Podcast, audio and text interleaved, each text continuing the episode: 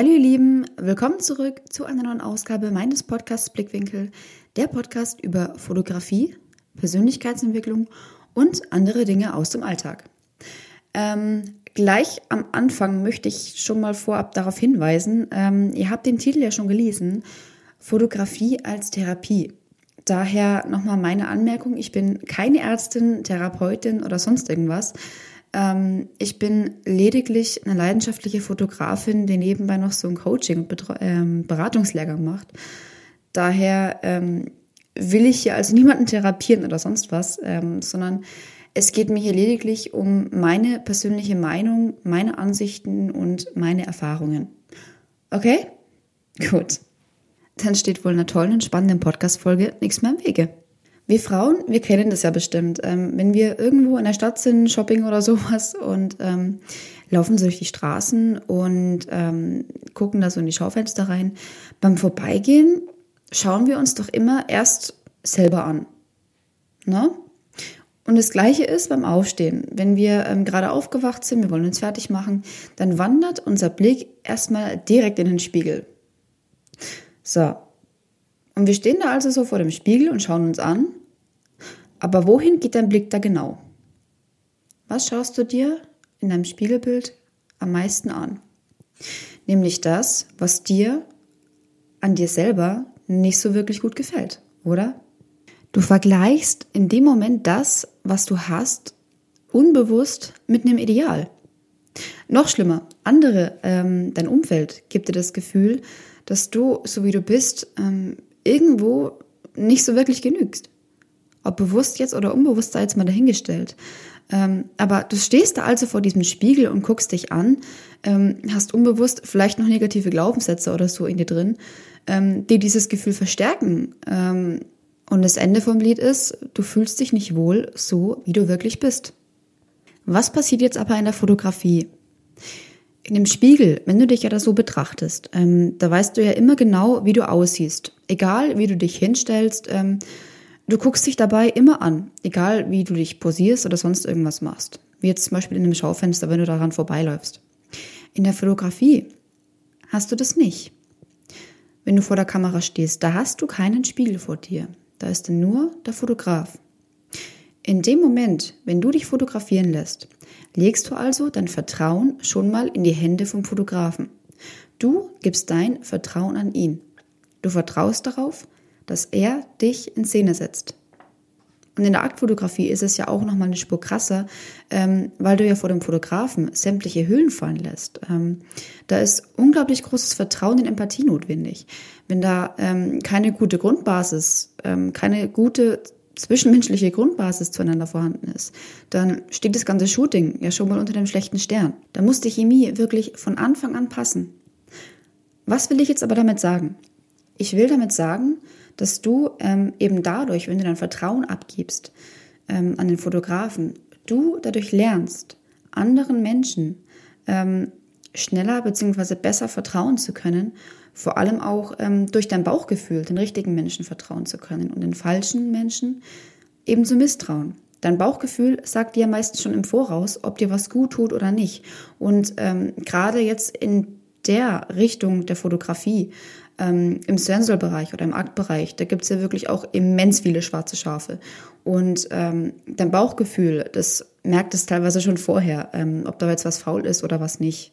Du musst dich ja wirklich vor der Kamera zu jeder Zeit wohlfühlen. Ähm, nur dann kommen hier wirklich auch gute Ergebnisse bei raus.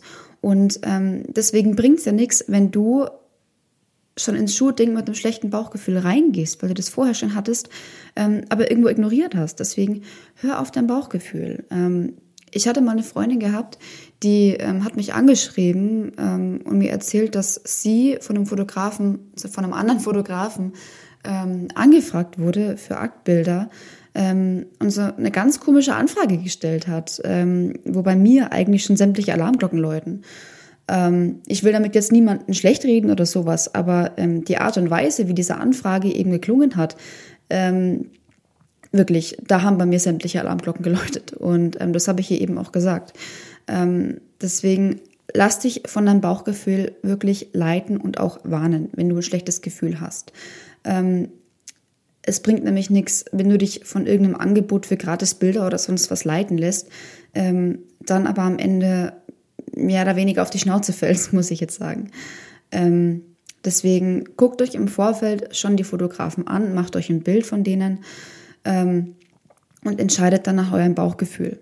Weil das nimmt euch wirklich immens viel ab. Und ein Bauchgefühl lügt eigentlich fast nie.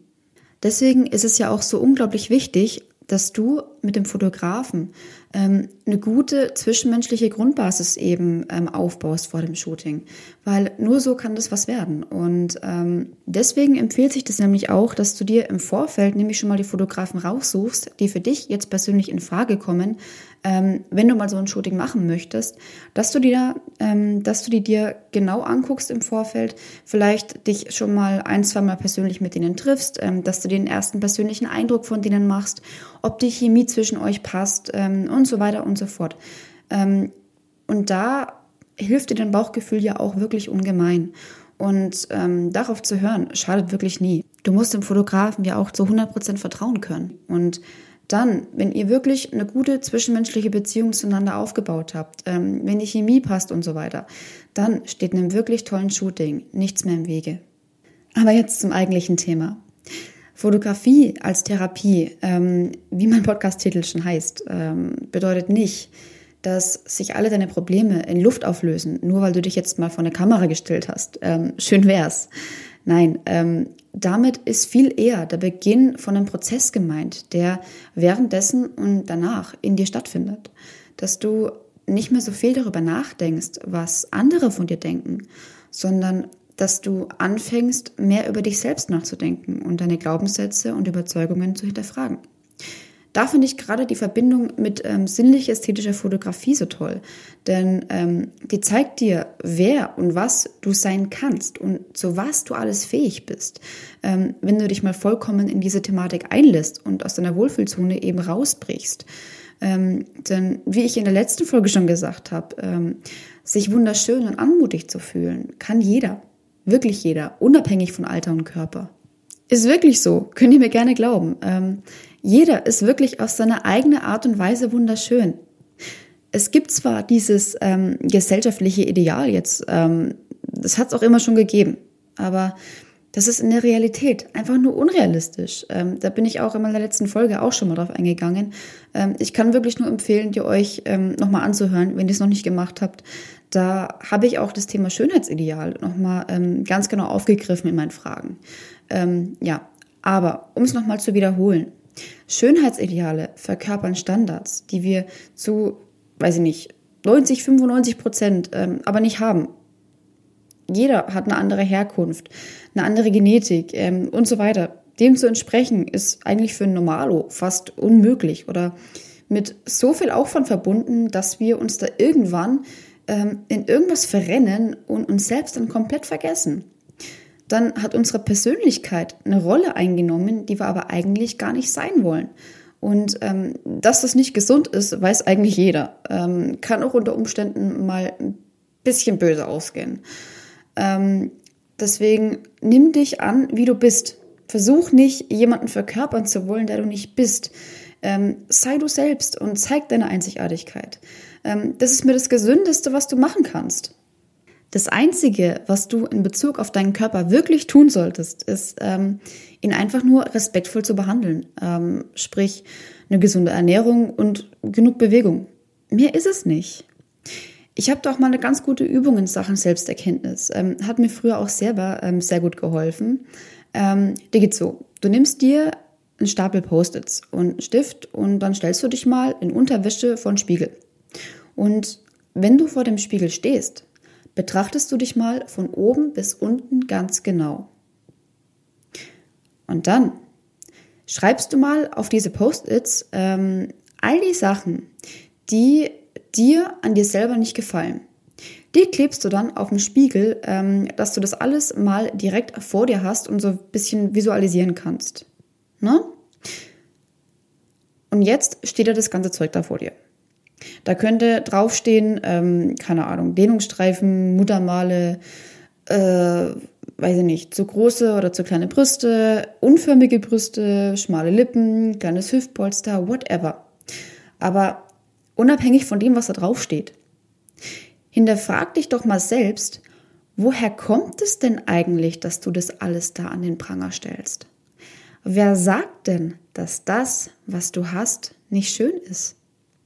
Wer in dir drin lässt es zu, dass du dich nicht genug fühlst, so wie du bist? Merkst du was? Diese Stimme, die dir sagt, dass du dich so zu fühlen hast, ist nichts anderes als deine eigene Stimme. Deine Stimme im Kopf. Das ist das einzige Hindernis, das dich so fühlen lässt. Das ist nur in deinem Kopf. In der Fotografie kannst du dieses Denkmuster gerade im Aktbereich sehr gut sichtbar machen.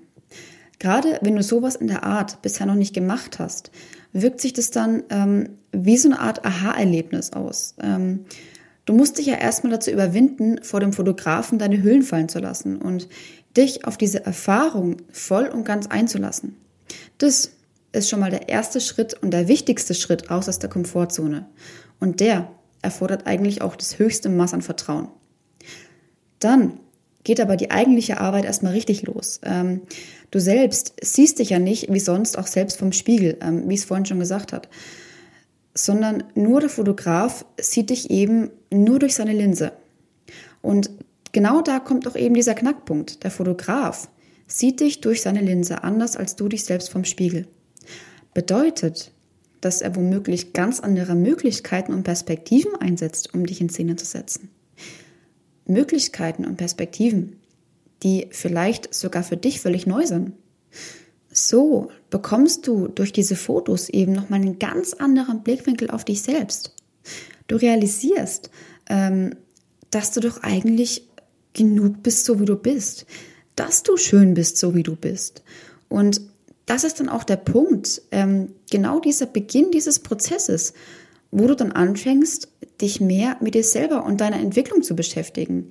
Ähm, wie so ein Boost nach vorne Richtung mehr Selbstbewusstsein. Und die Fotos, die du bekommst, die werden dich immer daran erinnern, wie wunderschön, anmutig und stark du bist. In all deinen Facetten. Das ist wahres Selbstbewusstsein.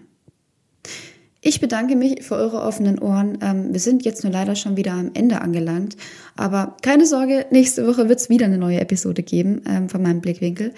Klickt am besten doch gleich auf den Abo-Button, dann verpasst ihr auch garantiert nicht, wenn die neue Folge dann online kommt. Ähm, wer trotzdem nicht abwarten kann, der kann gerne auch mal auf meiner Landingpage vorbeischauen, myseductionmedia.com slash sinner oder unter Just Sinner bei Instagram. Dort läuft nämlich auch noch mein ähm, Black Friday Gewinnspiel aktuell, bei dem ihr bis zum 24.11. noch die Chance auf ein komplettes Boudoir-Shooting im Wert von 249 Euro bekommt. Also, wer noch nicht mitgemacht hat, ähm, es kostet euch nur ein Follow, Like und ein Kommentar. Ähm, ja, so viel zur Schleichwerbung.